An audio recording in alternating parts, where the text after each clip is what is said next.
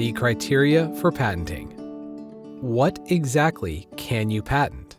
Title 35 of the United States Code, otherwise known as the Patent Act, says that a machine, manufacture, process, or composition of matter can be patented if it demonstrates the following three characteristics novelty, non obviousness, and utility. Patentable inventions fall into one of two categories products or processes.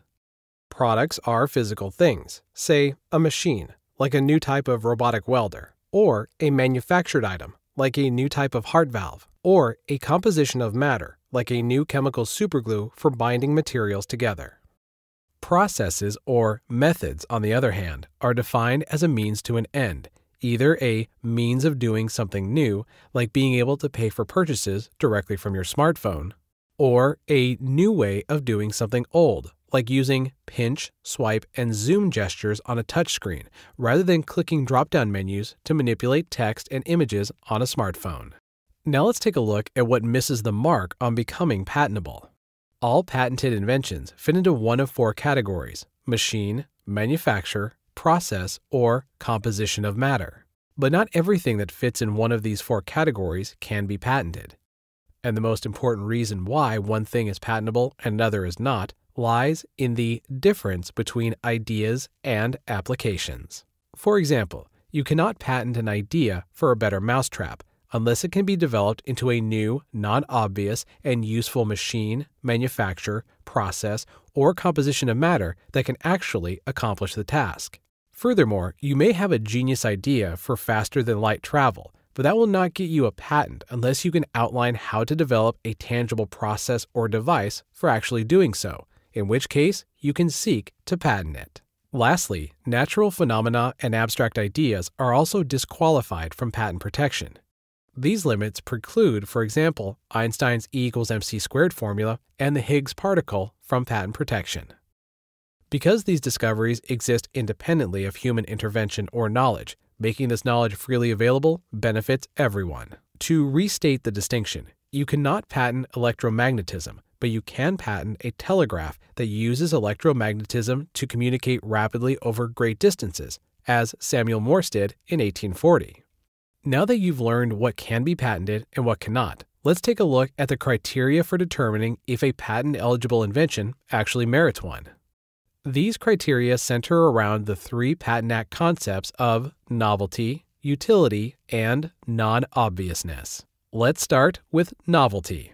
The requirement for novelty in an invention, according to the Patent Act, means that to qualify for a patent, a machine, manufacturer, process, or composition of matter must not have been previously described or known.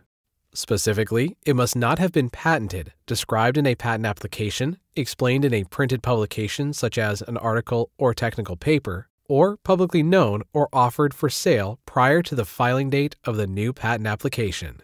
However, if any of these are found to be true of an invention, it is said to have been anticipated and cannot be patented. These novelty requirements exist whether the prior art, the catch all term for any previous patent, publication, or use, is domestic or foreign. This does not mean that a faster than light warp drive is unpatentable simply because it was described in a general way 50 years ago in the TV show Star Trek. That's because the TV show did not describe a warp drive in sufficient detail to enable someone skilled in the science of space propulsion to build it.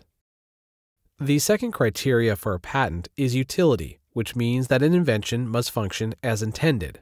For example, the Patent Office used to deny hair regrowing products because they didn't work. In other words, they lacked utility.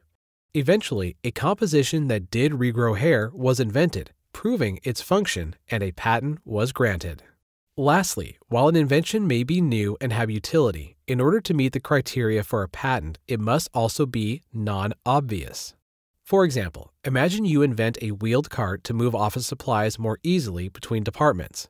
If this is the first such wheeled office cart in history, you can get a patent for it. But if you then decide, hey, why not put those wheels on a chair, you won't get a patent for it. That's because combining two such widely known and available elements would be obvious to anyone skilled in the art of office furniture design. But things are not so obvious when it comes to inventing a camera phone. Even though it's composed of well known and widely available components, combining the two did satisfy the non obviousness requirement because it became more than the sum of its parts and met a large and previously unfilled need in the marketplace. The millions of people who take selfies every day is certainly proof of that.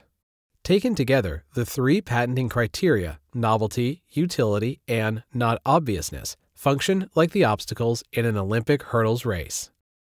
The utility hurdle is easiest to overcome, the novelty hurdle less so. But by far, the highest hurdle facing inventors is non obviousness. In fact, the vast majority of rejections at the Patent Office are for non obvious reasons. These three criteria help to ensure that patents are issued to inventions that truly merit them. After all, when property rights, either real or intellectual, are seen as overbroad, undeserving, or illegitimate, individuals and businesses are more willing to trespass on them.